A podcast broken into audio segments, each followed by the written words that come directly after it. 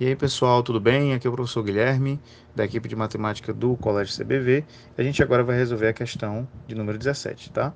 Então, a questão 17 pergunta qual a função polinomial do primeiro grau que representa o gráfico. Ele dá o gráfico para você e ele pede a função que representa esse gráfico.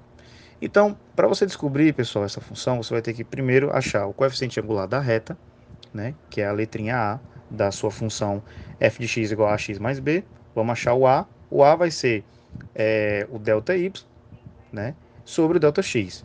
Se você fizer isso, pessoal, você vai encontrar que a variação em y é menos 3 e a variação em x é 3. Tá? Então, seu A vai dar valor de menos 1. E o valor de B, pessoal, vai ser quando o x for zero. Quando o valor de x é zero, é, o B vai igualar a y nesse ponto. Então, B é 3. Então, a sua função que é ax mais b, vai ser f de x igual a 3 menos x. Então, o gabarito é a letra B. Beleza? Valeu!